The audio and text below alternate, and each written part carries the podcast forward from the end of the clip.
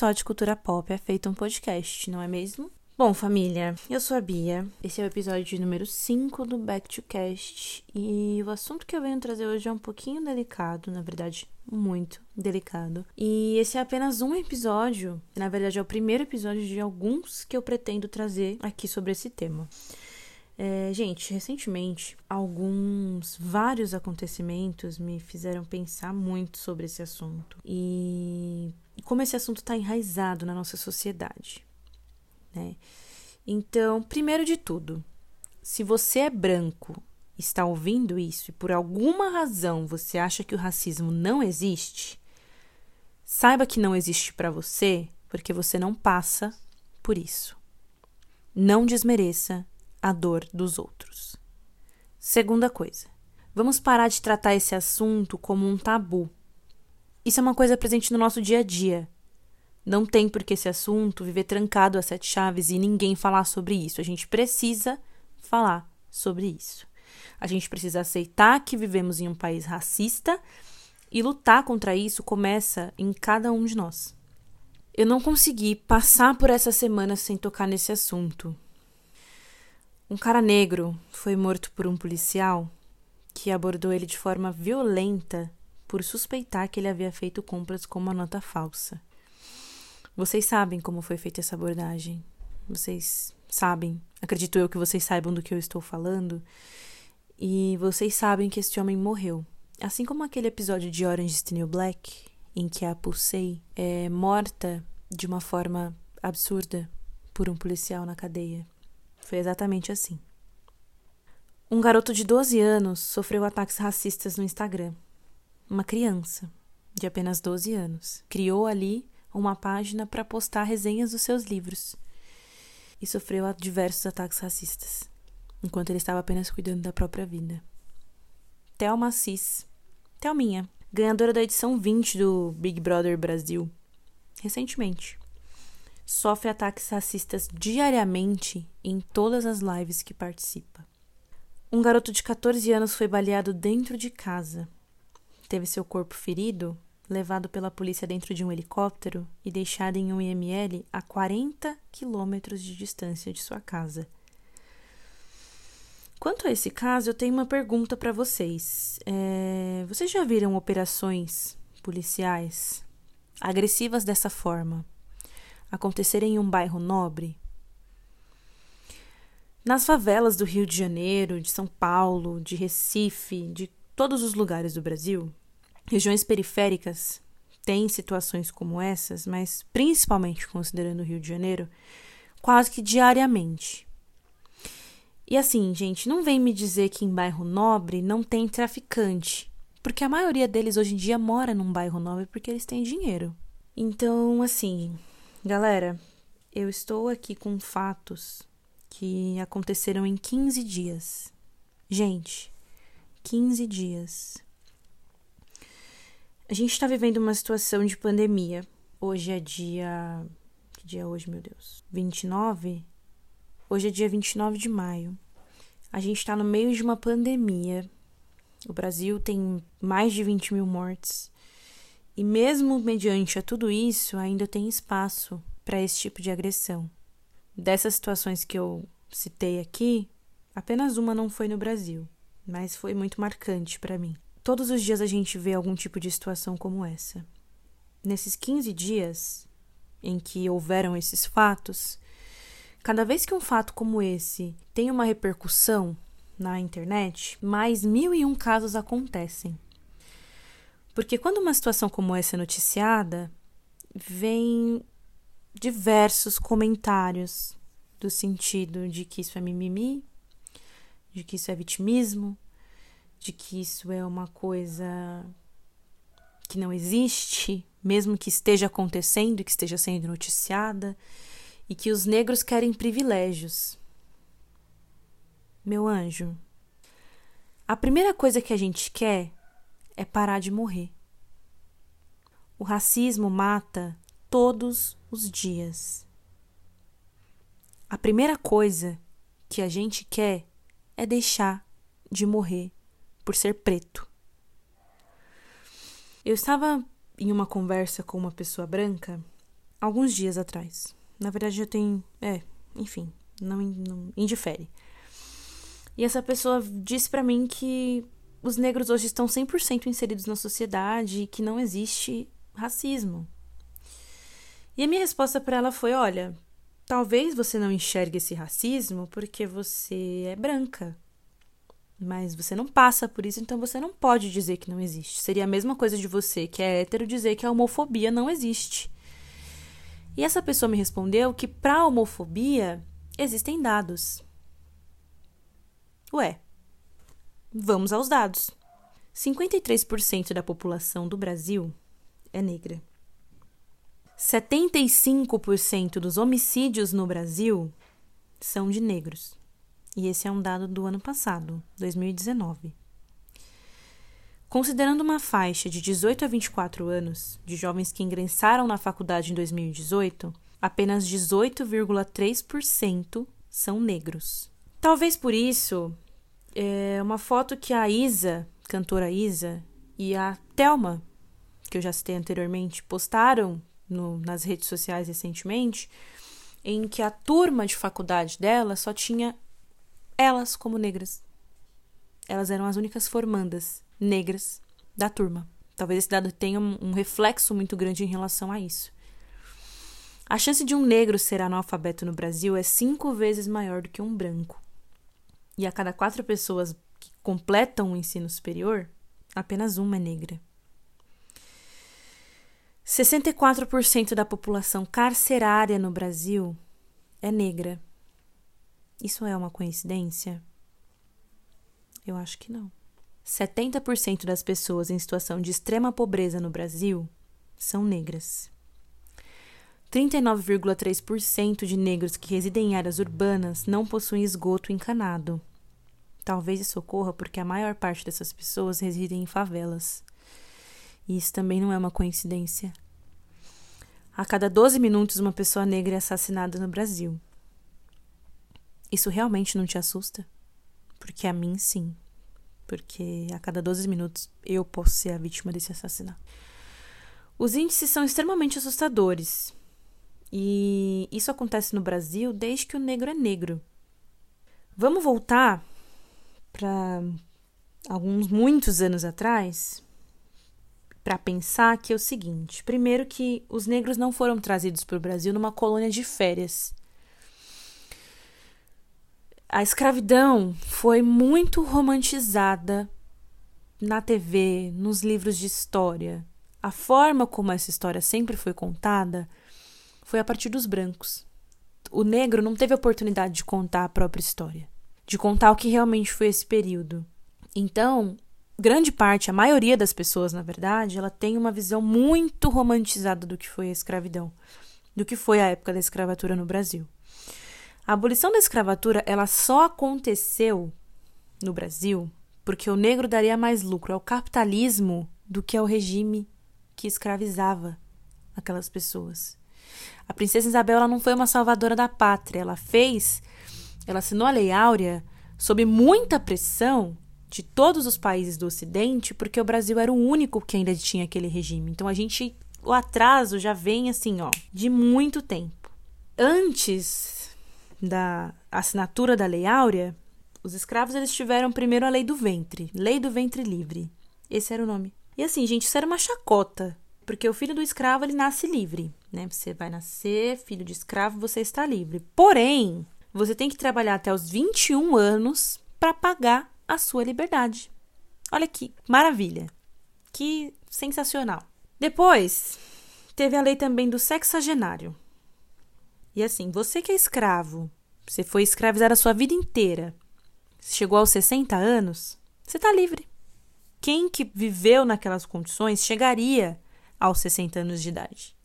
E aí lá em 1988, depois de toda a pressão, né, depois de toda uma, uma luta, né, para que o Brasil adotasse, né, um regime que libertasse os escravos, os escravos eles foram livres. Mas livres assim, jogados no mundo. Foda-se vocês. Os escravos eles não tinham um pedaço de chão para morar. Eles não tinham comida, eles não tinham trabalho, eles não tinham para onde ir. E aí eles continuaram sendo escravizados, porque eles passaram a trabalhar por salários que não existiam para comer, para ter o que vestir, para ter onde morar. Então eles continuaram sendo escravizados. Essa é a verdade. E a gente continua sendo escravizado. Essa é a verdade. Você ser largado no mundo sem nada não é liberdade. Eu tô falando tudo isso para que a gente possa repensar em toda essa história. 132 anos nos separam desse regime de escravidão. Depois de 132 anos, a gente precisa presenciar episódios como esses que eu citei lá no começo do episódio. A gente presencia episódios de negros sendo mortos em supermercados, sendo perseguidos em supermercados. A gente presencia negros sendo mortos nas favelas como se as nossas vidas não importassem de nada. A polícia sabe que ela pode chegar ali atirando, matando criança, adulto, jovem, pai de família, porque as nossas vidas elas não valem de nada. 80 tiros em um carro são aceitos pela maior parte da população por serem confundidos com bandidos simplesmente por ser negro. E isso não vale de nada. É muito triste pensar nisso. Para mim é muito triste saber que eu posso ter dinheiro, eu posso ter educação, eu posso ter o que for, mas eu sempre vou ser alvo de olhares diferenciados por onde quer que eu passe. E eu já passei muito por isso, gente. Eu tô falando assim, com propriedade e com muita dor. Eu divido isso com vocês. Então, eu tô gravando isso aqui porque a gente precisa pensar, a gente precisa conversar sobre isso. A gente precisa parar de romantizar o racismo. A gente precisa parar de achar que isso é uma coisa que não existe, porque existe. A gente precisa inserir esse assunto na nossa vida, no nosso cotidiano. Eu tô gravando isso aqui porque a gente precisa aprender a ensinar as nossas crianças a não fazer piada com o coleguinha negro. A gente precisa ensinar a nossa criança que, não, que elas não podem excluir o coleguinha por ser negro. Porque ninguém nasce racista. É muito triste ver o espelho das atitudes que as crianças têm em relação aos amiguinhos negros, porque a gente sabe que isso vem de dentro de casa. E é muito triste para uma criança negra ser rejeitada, ser humilhada, tentar ter autoestima tentar ter perspectiva de crescimento de vida se ela não se enxerga em lugar nenhum. E se nos locais em que ela está inserida, ela é vítima desse preconceito. A criança não sabe se defender disso. Existe uma, uma frase muito famosa da Angela Davis que diz que numa sociedade racista não basta não ser racista, é necessário ser antirracista. E isso faz total sentido. Quem se cala sobre isso é porque no fundo consente. Por favor, família, eu tô abrindo aqui o meu coração. Eu tô falando tudo isso porque é uma dor diária. E eu sei o quão difícil é lutar contra isso. Mas eu não vou desistir. Eu sei que eu não vou viver o suficiente para enxergar, para conseguir ver o resultado de toda essa luta, mas eu espero que os meus filhos e os meus netos, eles possam ser livres de alguma forma que eu não fui e que eles não passem por situações que eu passei. A gente tem muito a discutir sobre isso, a gente tem muito a falar sobre isso. Eu pretendo gravar outros episódios focando especificamente em determinados assuntos, como a solidão da mulher negra, sobre o racismo na infância, sobre racismo estrutural, sobre a sociedade de uma forma geral. Eu tenho muita coisa que eu quero falar sobre esses assuntos, eu tenho muito a estudar sobre esses assuntos porque eu não sei de tudo. Tem muita gente que acha que a gente, por ser negro, é uma enciclopédia de todos os assuntos que envolvem. Não, gente, eu não sei. Eu, eu estudo muito, eu procuro saber de muita coisa porque eu me interesso, mas a gente não sabe de tudo, eu não sei de tudo. O que eu estou trazendo aqui são dados que eu pesquisei, que eu estudei e que eu soube. Eu tenho notícias, experiências minhas, mas eu quero estudar sobre esses assuntos para trazer esses assuntos aqui, porque se uma pessoa ouvir isso e concordar e, e, eu conseguir virar uma chavinha na cabeça dela de alguma forma, eu já vou estar 100% feliz, 120% feliz. Eu tô aqui para levantar esse debate e eu espero que vocês realmente entendam qual é a minha intenção em relação a tudo isso. Sobre essas situações que aconteceram nesses últimos 15 dias, são situações que doeram em mim.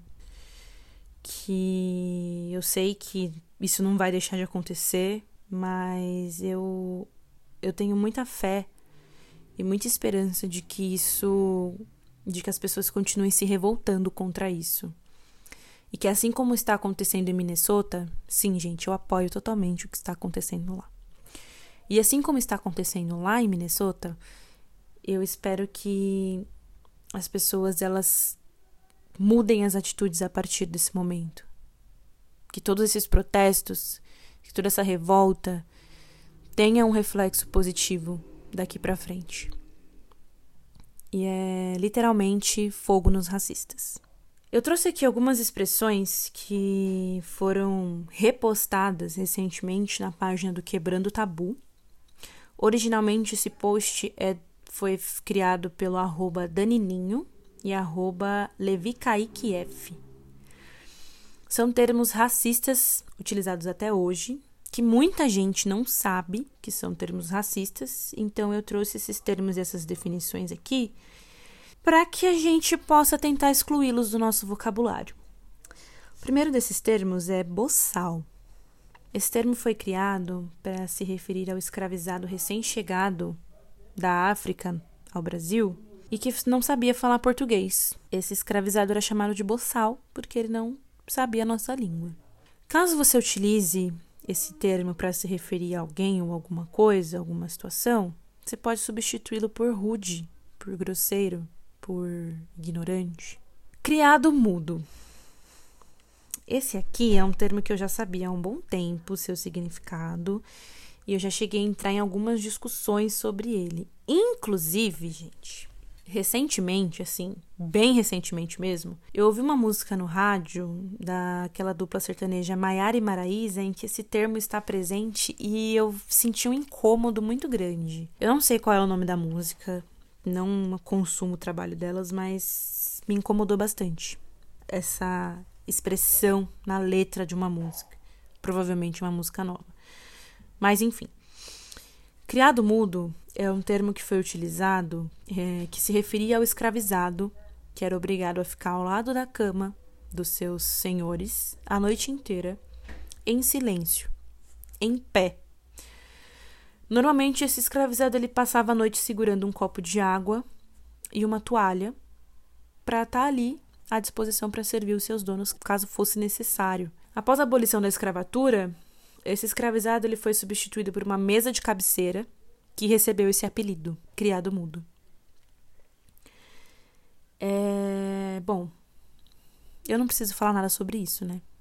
Mesa de cabeceira é o nome do móvel. A gente não precisa utilizar mais esse termo absurdo para se referir a ele. O termo feito nas coxas esse é um outro termo que já me colocou em discussões, não só uma vez. Mas esse termo ele foi criado porque na época da escravatura, as telhas, telhas mesmo, das casas, eram moldadas nas coxas dos escravizados.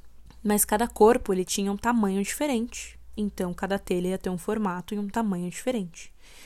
Com isso elas não se encaixavam e por estarem mal feitas, não davam ao telhado o acabamento necessário. E aí criou-se esse termo de feito nas coxas para se referir a algo mal feito. Também não preciso falar nada sobre isso, eu espero. Denegrir. Essa palavra ela significa tornar negro. Quando você utiliza o termo denegrir para se referir a algo ruim, você fortalece a ideia de que algo negro é ruim. Como alternativa para esse termo, você pode utilizar as palavras difamar ou caluniar. Mas existem diversos outros termos, como por exemplo, mercado negro, lista negra, humor negro, a coisa tá preta, serviço de preto, ovelha negra, sempre associando o negro ao que é ruim. E aí o contrário disso seria, por exemplo, o termo inveja branca, que passa a ideia de que o branco é bom e o negro ruim. Sempre o que vem do negro é considerado e associado ao ruim. São termos que a gente não precisa mais utilizar, a partir da ideia de que a gente entende que isso é racista. Mulata. Essa palavra, mulata, ela tem referência à mula, que é um animal híbrido fruto da cruza de um cavalo com um jumento. Geralmente é chamada de mulata aquela pessoa, ou mulato, né? Aquela pessoa que é um negro mestiço, que é filho de pais brancos e negros, né? Que tem o pai branco e a mãe negra, ou o contrário. Gente, retirem esse termo do vocabulário de vocês. Você pode usar simplesmente negro de pele clara. Chamar uma pessoa de mulata é racista. Essa é a verdade. Não sou tuas nega.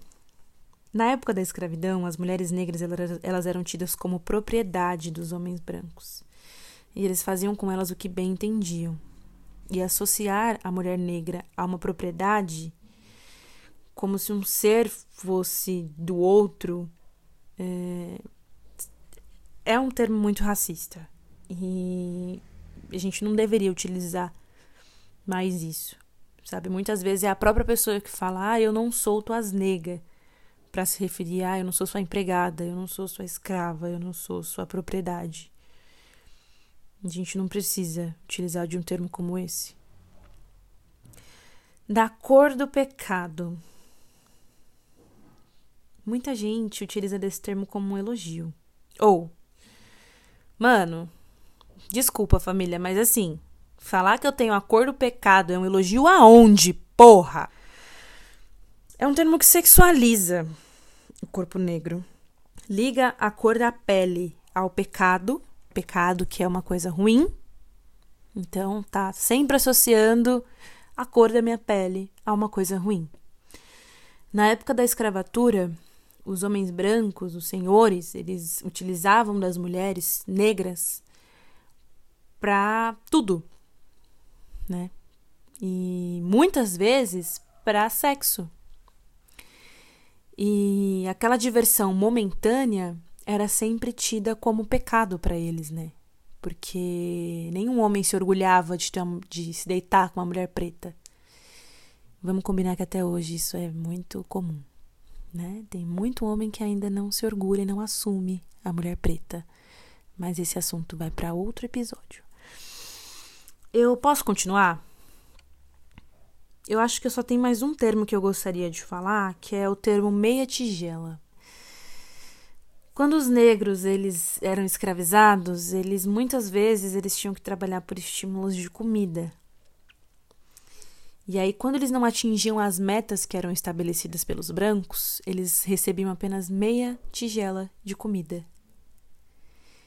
E aí, por isso, criou-se o termo meia tigela. Eu preciso falar mais alguma coisa sobre esse termo? Pois bem. A minha lição de casa para vocês é o seguinte: eu peço que vocês se atentem a esses termos que eu acabei de citar. Tem vários outros, tá, gente? É, mas eu peço que vocês se atentem a esses termos e procurem excluir, excluí-los do, do vocabulário. Procurem não citar esse tipo de coisa. Procurem repensar antes de falar esse tipo de coisa. E antes que vocês pensem que é mimimi, vitimismo, que isso não existe, eu vou repetir mais uma vez. Não é porque não dói em você que não existe. Então repensem, gente. A gente está vivendo uma situação muito complicada por diversas razões. E nessa situação de pandemia, a maior parte das mortes são de negros. Esses negros, na maioria das vezes, eles estão morrendo nessa situação de pandemia porque eles precisam continuar trabalhando, eles não têm o privilégio de ficar em casa, eles não têm o privilégio de se afastar dos seus trabalhos, eles precisam sustentar suas famílias, eles se submetem ao risco e acabam, infelizmente, morrendo. E isso é racismo. Esse foi um tema que eu repensei e, e eu pensei e repensei muito antes de gravar. Eu fiz várias pesquisas, eu assisti vários vídeos, eu vi muitos relatos, porque eu não quero trazer um conteúdo vazio. Eu não quero falar qualquer coisa. E eu espero que vocês entendam que eu tô fazendo isso porque eu enxergo uma necessidade muito grande de falar sobre. Tá? Bom, gente, é... esse não é um assunto muito fácil, esse não é um assunto muito tranquilo pra gente citar, mas é necessário. Eu espero que vocês tenham gostado.